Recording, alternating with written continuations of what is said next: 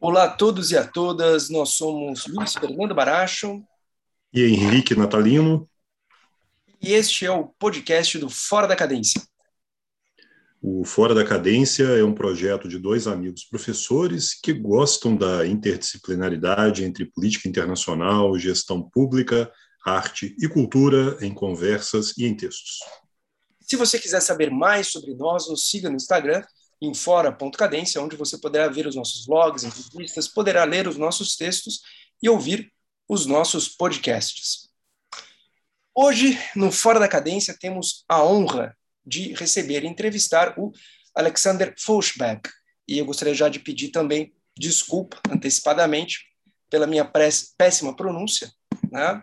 mas de qualquer forma, né, nós infelizmente não temos sueco nas escolas aqui no Brasil, então né? A pronúncia. É preciso de... investir mais naquilo, realmente. É, exato, exato. A pronúncia de sobrenome sueco não é né, o forte de ninguém aqui. Mas, enfim, nós temos, mas nós temos uma rainha é, sueca que tem origem brasileira também, né? Pô, muitas pessoas não então, sabem disso, né? Então vamos. Rainha Silvia. Sim. É, então vamos, vamos deixar para que ela faça as traduções, assim como, como o Alexander, o nosso entrevistado, que também tem um pé no Brasil e um pé na Suécia. Né? Bom, então vamos lá nessa segunda parte da nossa entrevista, mas de qualquer forma, para quem estiver ouvindo só esta uh, segunda parte, uh, o Alexander Forsberg é uh, sueco e brasileiro, né? pai sueco, a mãe brasileira, criado na, no Reino da Suécia, mas, como vocês vão notar, fala português com fluência, perfeitamente, inclusive com capacidade para corrigir erros meus e do Henrique.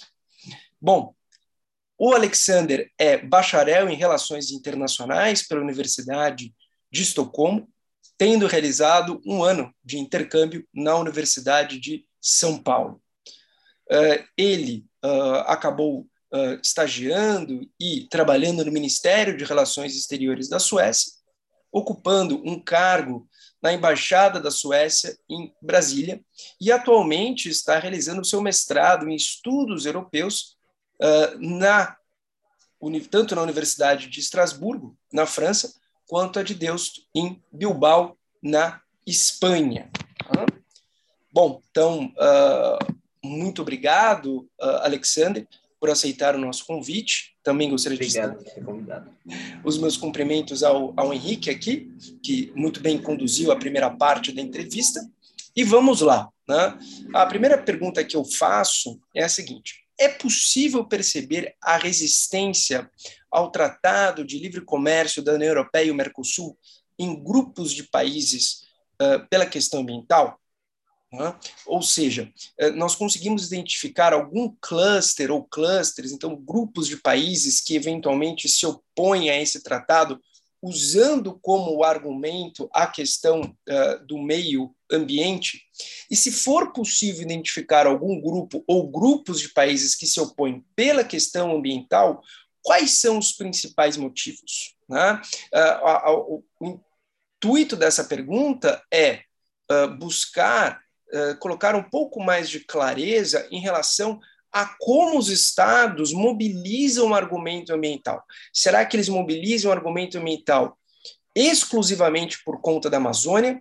Ou será que há um, um, um conjunto maior de argumentos e mais uh, robustos? Né? Então, essa é a, a, primeira pergunta que faço para o Alexandre, que inclusive né, está se especializando na área de meio ambiente. Então, é, é, o, a sustentabilidade, a, a sustentabilidade ambiental a longo prazo é uma questão que se tornado cada vez mais dominante. E justamente a, eu diria que a guerra está, esclare, está acelerando esse processo. É, é, independente do que você pensa ou prioriza, as questões do meio ambiente vão ofuscar tudo. É, é, e eu diria que você pode é, você pode pôr algumas categorias desses países. Tem aqueles países que se preocupam com o meio ambiente e estão dispostos a realmente é, a realmente não assinar o acordo por causa do meio ambiente. Tem alguns onde essas coisas são uma combinação, não querem assinar por causa do meio ambiente, mas também seria conveniente também devido a, é, a certo protecionismo e também Suécia e Finlândia, que tem uma história, entre outros países, mas a Suécia e Finlândia, de novo, os parceiros são super a favor a livre comércio em geral. Também eu acho que são duas economias é, que, que não vão ser tão afetadas pelo tratado que certos outros países. Tem aquele. Tem o, o tem o claro conflito, o conflito que apareceu muito na imprensa brasileira, na imprensa global, entre o governo Bolsonaro, Bolsonaro e o presidente Macron. É, e, bem, é, o discurso do Macron é muito focado no meio ambiente, mas ele também foi acusado por também pensar nos interesses do, do é, seu próprio país, é, interesses econômicos. É, e também eu diria que a mentalidade sueca nesse, nesse, nessa questão é que ainda a ideia de que você pode criar diálogo e mudar o outro através de diálogo. Notamos que com Putin isso não funcionou, mas ainda há certa esperança que criar, criar assinar tratados, é claro que eu acho que a Suécia vai, vai preferir, talvez, se pudesse, mudar algumas partes, mas ainda entrevistei justamente para minha tese de mestrado, um diplomata sueco, que ele realmente queria o foco do trabalho dele é para o tratado ser ser assinado. É, e justamente acreditando ser ser pró comércio livre e também na tese de que você pode mudar outros países é, através de diálogo, através de tratados, através de, de de conversas regulares. É, ele também acha, ele também me disse que bem é, não há não há à toa que a OECD por exemplo a maioria do, dos países ou são das Américas ou da Europa. Tem a Austrália também e a Nova Zelândia. Ele disse que bem valores também fazem parte de organizações e valores facilitam. Na outra entrevista com com o Henrique, eu falei que, que o problema da Suécia é a participação, um, das, um dos problemas da Suécia com a OTAN é a participação da Turquia. É, e isso realmente ilustra como, de vez em quando, valores são muito importantes. Na, na União Europeia, estamos notando que a Hungria está tendo certos problemas, justamente porque não tem os mesmos valores que os outros. Então, esse diplomata que entrevistei, entrevistei ele disse que que não é à toa que a OECD tem só, só países das, das, da Europa e das Américas, justamente porque há a possibilidade de ter um diálogo sobre valores. E apesar de que o Brasil está sendo bastante criticado, o, a política externa brasileira tradicionalmente tem, tem sido a favor de direitos humanos, a favor de democracia, assim, valores que, que podem criar um, criar um diálogo.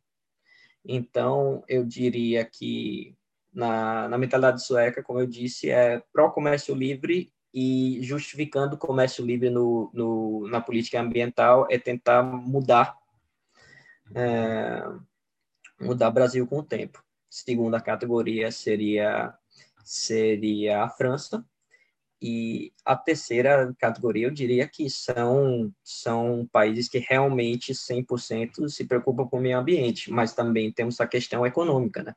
Que tem, eu li um artigo aqui no, no site da, da União Europeia que 48% da, das empresas europeias, como todo, eu preciso verificar esse número de novo, é, são estão tendo problemas com, com a gestão do meio ambiente de, de, de, dos países do Mercosul.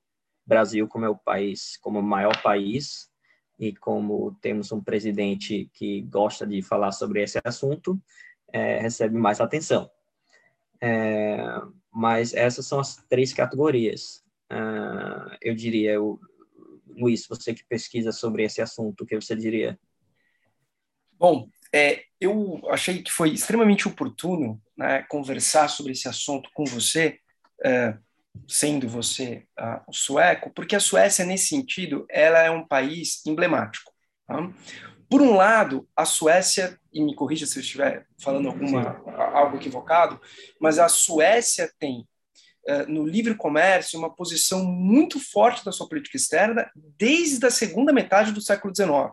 Desde a segunda metade do século XIX, uh, há uma série de reformas que tomaram conta uh, na Suécia no sentido de abraçar o livre comércio. Né? Naturalmente, uh, se fala muito do Reino Unido, se fala muito né, das posições do Reino Unido em direção ao livre comércio a partir da segunda metade do século XIX, porque nós estávamos né, na grande potência da época, né, a Pax Britânica.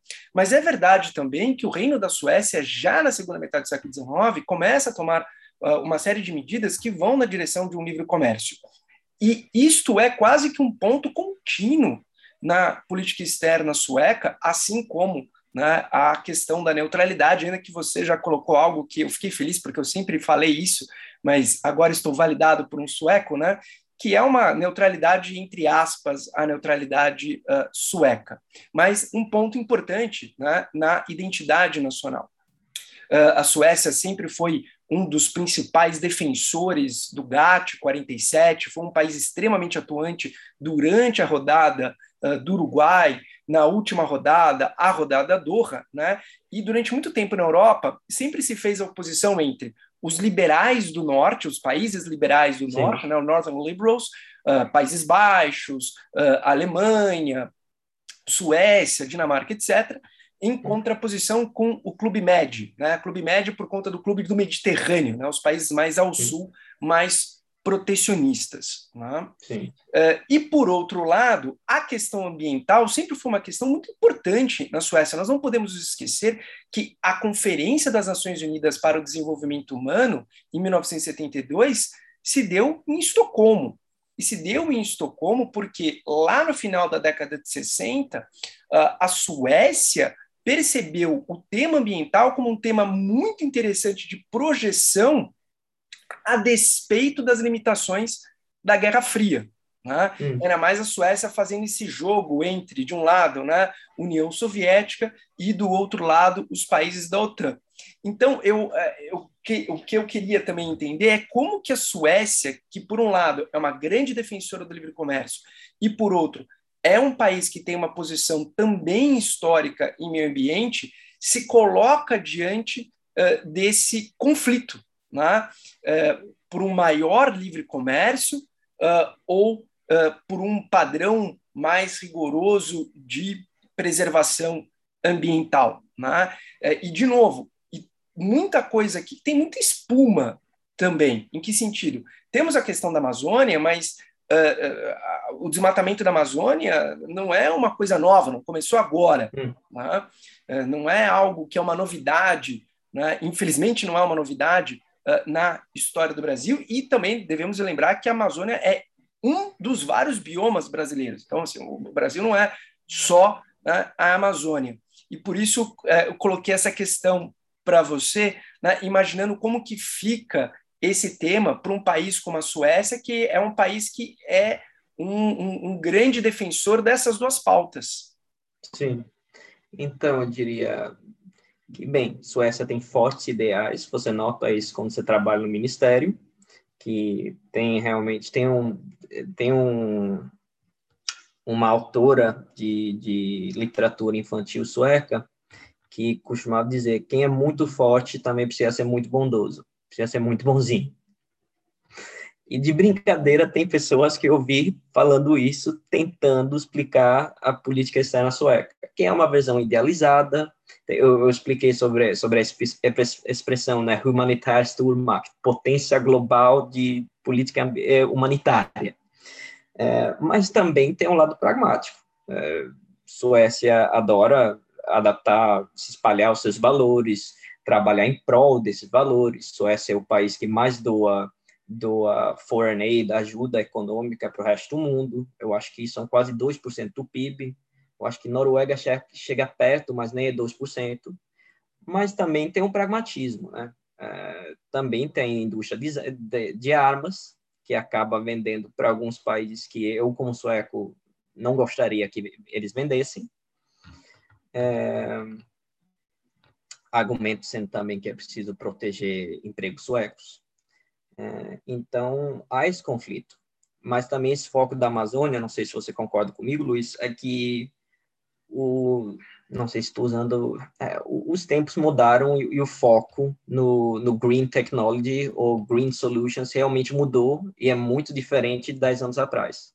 Eu estava falando antes com, com o Henrique sobre a relação transatlântica, eu estava seguindo o Trade and Technology Council, que estava sendo criado, uh, tava, eu acho que a, a primeira reunião foi em Pittsburgh e foi no segundo semestre do ano passado e era para criar uma organização, uma iniciativa para os países europeus e os Estados Unidos começaram a colaborar de novo justamente sobre, sobre novas tecnologias. O lema sendo Don't mention TTIP, don't mention TTIP. Esse era o lema geral. Mas várias iniciativas era justamente em tecnologia verde. Eu acho que, que, que esse era o tema maior. Então, estamos notando que, que política verde é, um, é uma grande pauta na política mundial. Política, política verde realmente o que é, é o, que o eleitorado de vários países querem, é assim que funciona a democracia. E também, infelizmente, infelizmente estamos notando algumas consequências do aquecimento global. Esses recordes de, de, de esses recordes, recorde batendo recorde, recorde de, de calor por exemplo, de invernos pesados, tudo. É, então, é, eu acho que a Suécia tenta equilibrar os dois. Há uma retórica e há ideais, e eu vou dizer que, que a Suécia tenta correr atrás desses ideais, mas também tem o lado financeiro, lado econômico, lado, lado pragmático que todo governo precisa ter. É, também não dá para para dizer que criticar a Suécia, mas Suécia é um criticar a Suécia é demais, mas Suécia é um estado e um estado precisa pensar em certos interesses. Não, fique fique fique tranquilo aqui que ah, aqui todos já já passaram dos, dos 20 anos de idade e, enfim, nós sabemos que a realidade é, é uma grande escala de cinza, não é um, um preto e branco. Bom, mas então você já já colocou aqui um, um ponto um ponto importante, né? É, eu gostei da forma como, como você classificou os grupos uh, de países, porque é óbvio, né? haverá aqueles que irão fazer objeção, porque realmente a questão ambiental é um tema importante na pauta de muitos países europeus, e quando olhamos, por exemplo, indicadores de opinião pública como o Eurobarômetro, né? uh, fica evidente né, como a questão do meio ambiente é uma questão relevante para todos os países europeus, façam ou não façam parte da União Europeia. Óbvio que, à medida uh, que você uh, vai mais para o norte da Europa, né, uh, o tema ambiental ele ganha mais relevância, mas mesmo hoje, nos países europeus continentais do Mediterrâneo, o tema do meio ambiente já é um tema consolidado como sendo um tema importante uh, nas várias democracias uh, europeias. Né? Mas é óbvio também que existem grupos de interesse que eventualmente podem usar uh, essa questão como uma, uma, uma um instrumento para resguardar outros interesses, como por exemplo a questão da França, né? Hum. E já que a, a, a, política agrícola da França é, é, é muito forte, né? Sim. E esse é um campo em que os países uh, do Mercosul são, são, são consideravelmente mais competitivos. Bom, uh, um outro, uma outra pergunta que eu tenho uh, para você, Alexandre, é o seguinte: a guerra na Ucrânia ela tende a afetar a agenda ambiental da União Europeia? Se afeta, em que medida afeta? Eu diria que a longo prazo, sim.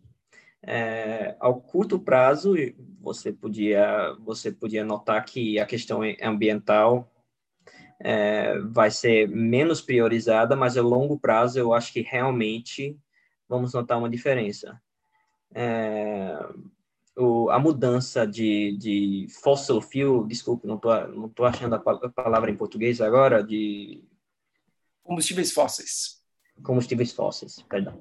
É, já, já está já está acontecendo agora depois do ataque da Rússia.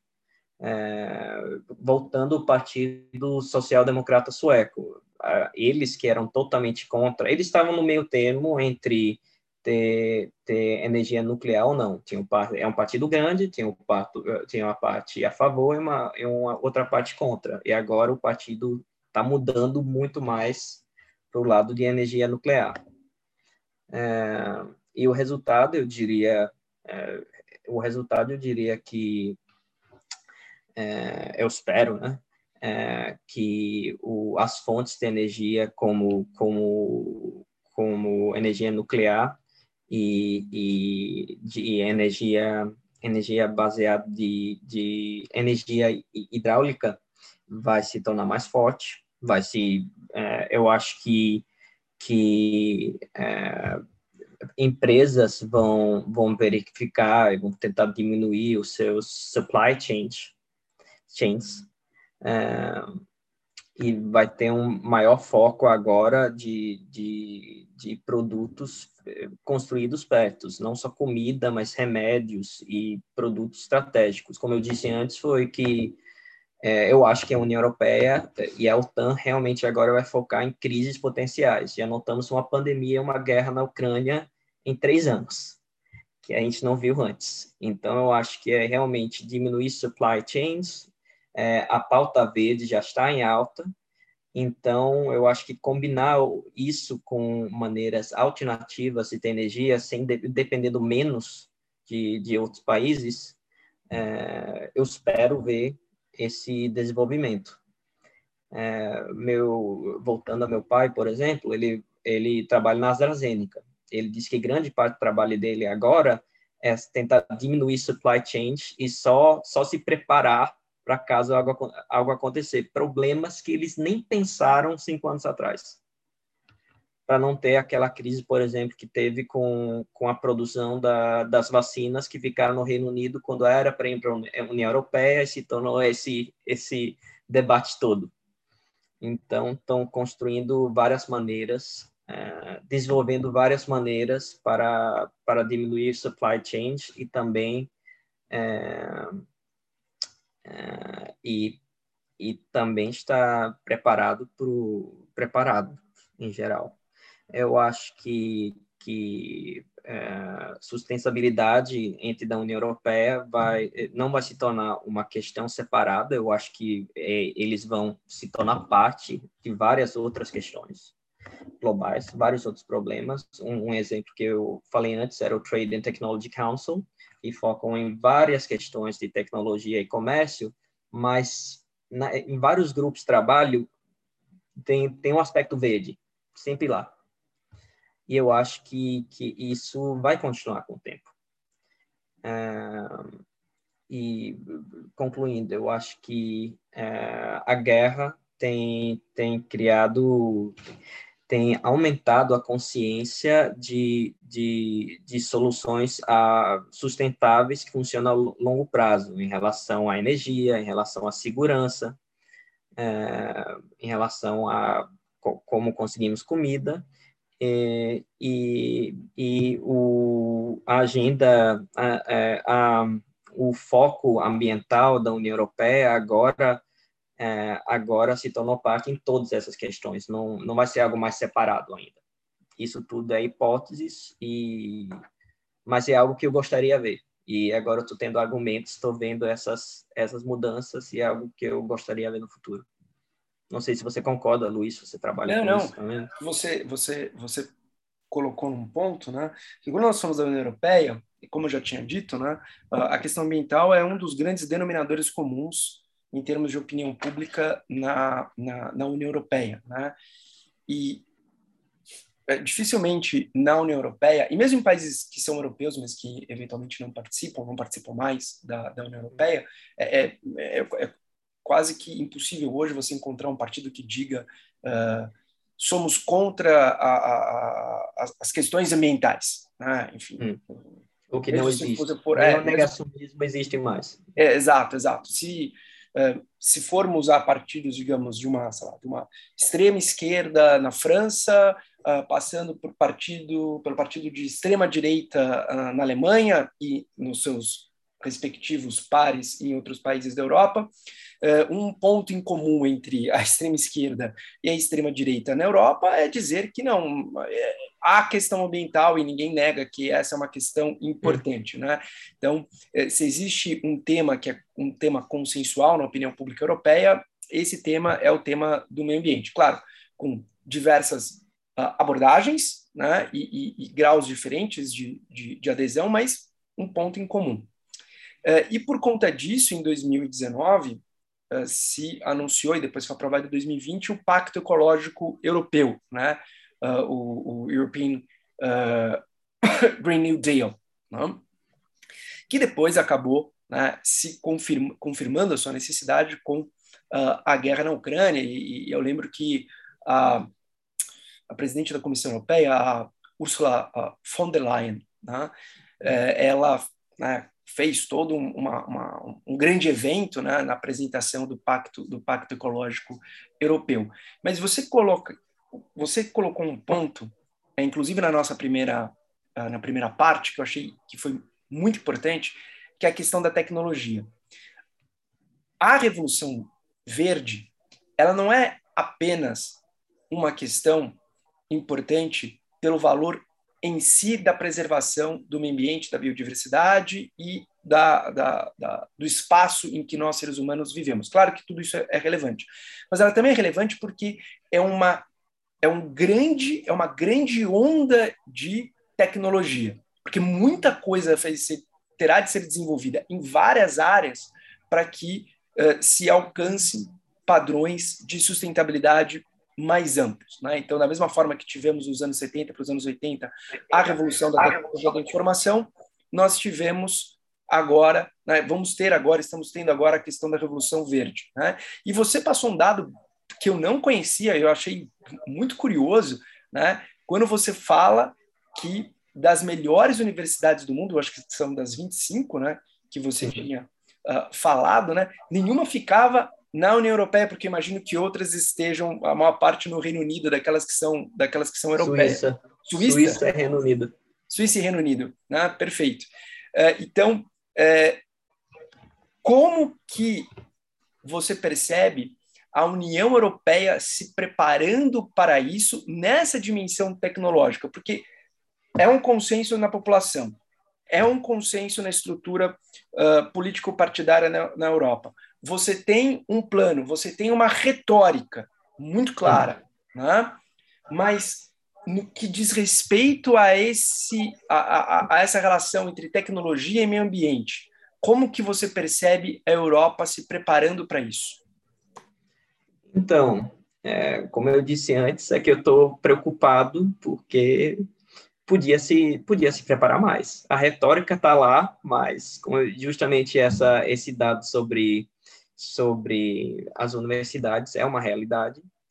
É, não que uma universidade com ranking, ranking menor não pode ser tão, tão boa quanto, mas é um dado que ilustra algo.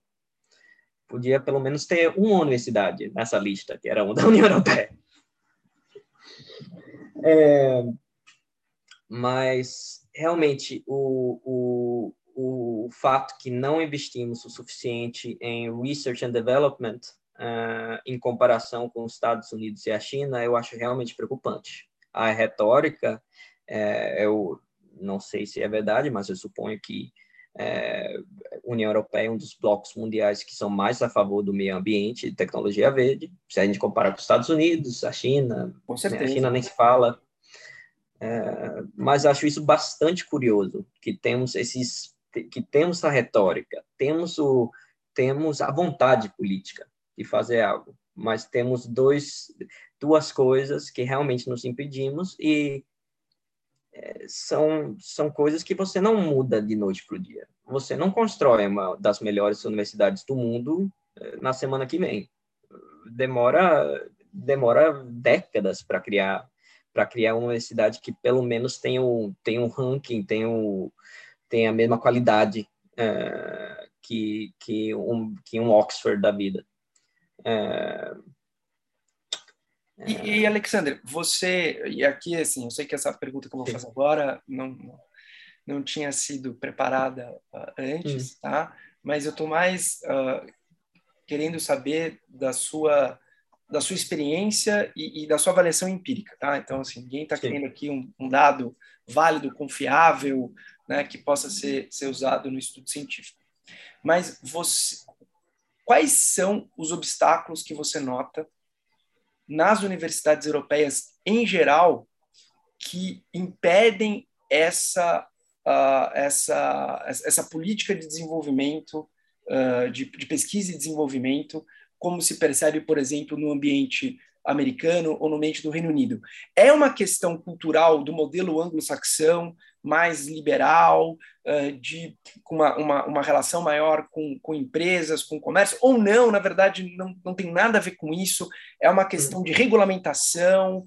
o, o, o que, que você nota né, que do ambiente universitário da Europa né, continental né, que atrapalha isso?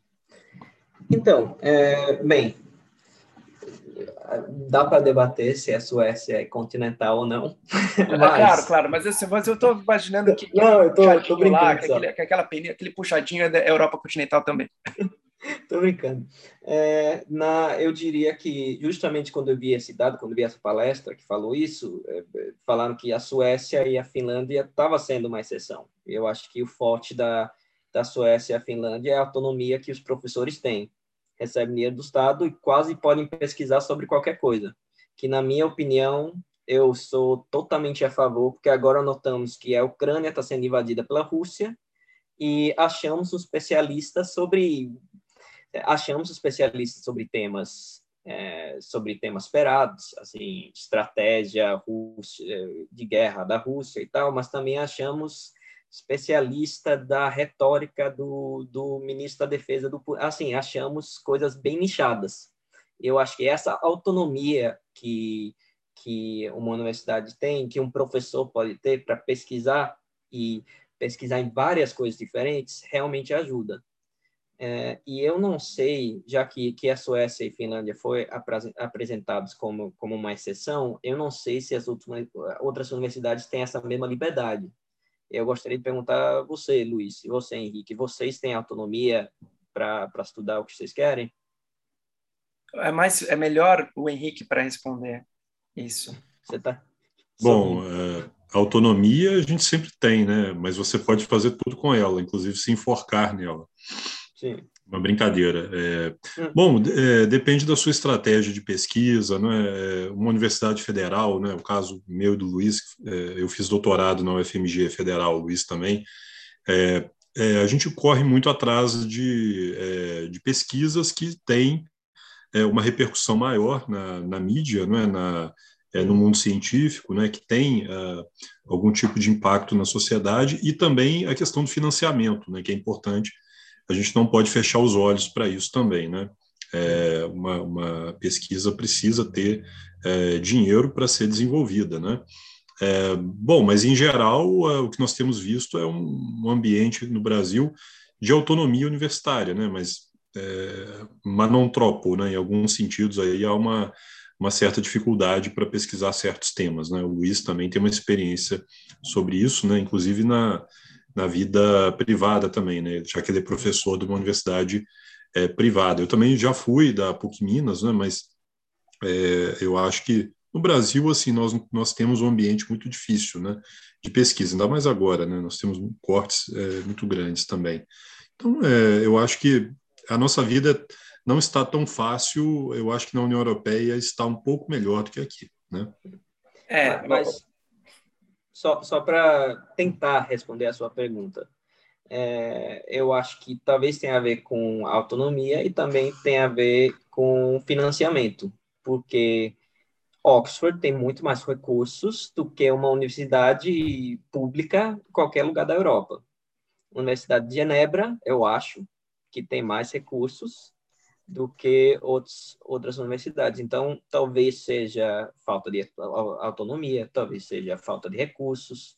E as universidades europeias são excelentes. É só os top, é, os top 25 que não fazem parte da União Europeia, que eu achei bem interessante. Então, acho que, que para concluir, é, justamente, tem uma... The will is there, a vontade está lá. Agora, tem alguns investimentos que deveriam ter feitos 10 anos atrás ou 20 anos atrás, que se tivessem sido feitos, a gente tinha e a gente podia colher os frutos agora e colher frutos grandes com isso. É, eu acho que o Reino Unido, por exemplo, nas universidades dele, já que a, a educação é cara, nunca vai faltar recursos. Eu não sei quanto é uma mensalidade é, na Oxford, mas eu não acho que é de graça, não. É, eu só aqui amarrando para terminar, né? É claro que é um tema instigante para estudar, né? A questão do, do desenvolvimento da área de, de pesquisa e, e desenvolvimento nas universidades, né, colocando isso como uma, uma variável dependente e buscando as variáveis independentes que eventualmente possam impactar. Né?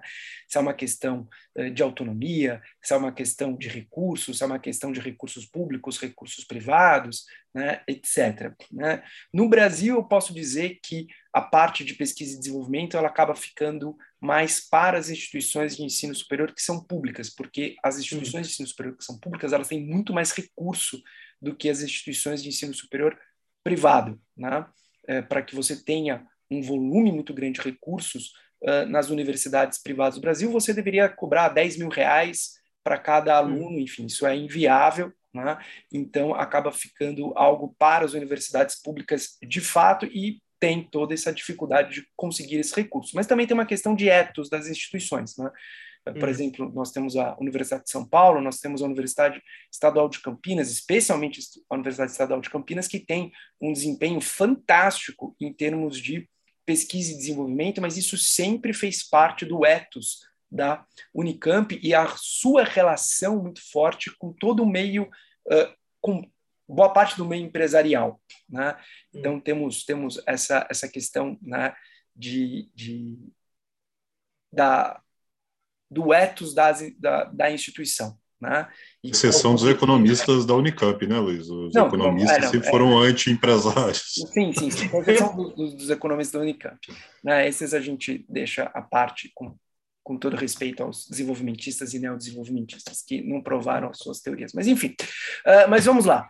Então, é, eu gostaria de agradecer imensamente a presença aqui do Alexander Folschbeck, de novo, desculpa pela pronúncia.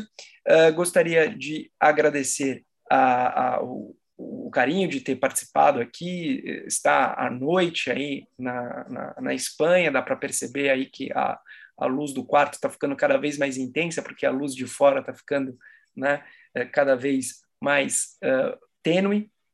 E gostaria também de agradecer a presença do Henrique e de todos vocês que uh, ouviram né, as duas entrevistas com o Alexander, que com certeza voltará aqui, porque pelo menos será Adoraria. convidado nosso. Muito obrigado pelo convite. Bom, então, até mais a todos e a todas e tenham uma ótima semana. Um abraço a todos.